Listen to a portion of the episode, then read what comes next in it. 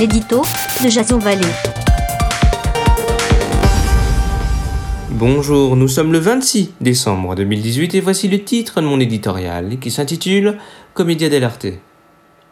L'affaire du siècle était son nom, tels seraient les mots de Robert Hossein pour introduire ce politico-psychodrame auquel nous assistons. Lutter contre le réchauffement climatique via une pétition alertant sur la question environnementale est certes louable, mais on reste dubitatif sur la méthode.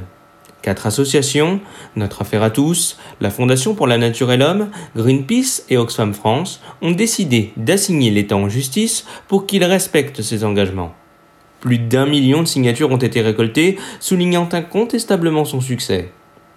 Bien que personne ne puisse remettre en cause le caractère intangible d'un fait maintes fois prouvé scientifiquement, on ne peut pas dire que des voix se soient jusqu'à présent élevées dans les urnes au nom de la planète, en témoigne la quasi-disparition du parti Europe Écologie.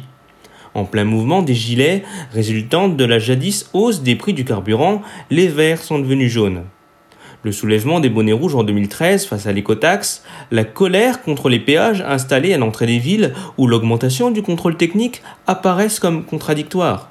Pollueur, mais pas payeur. Signer d'un clic est facile. En revanche, mettre la main au porte-monnaie, changer ses habitudes et son mode de vie semble plus difficile. Des efforts oui, mais pas pour les autres.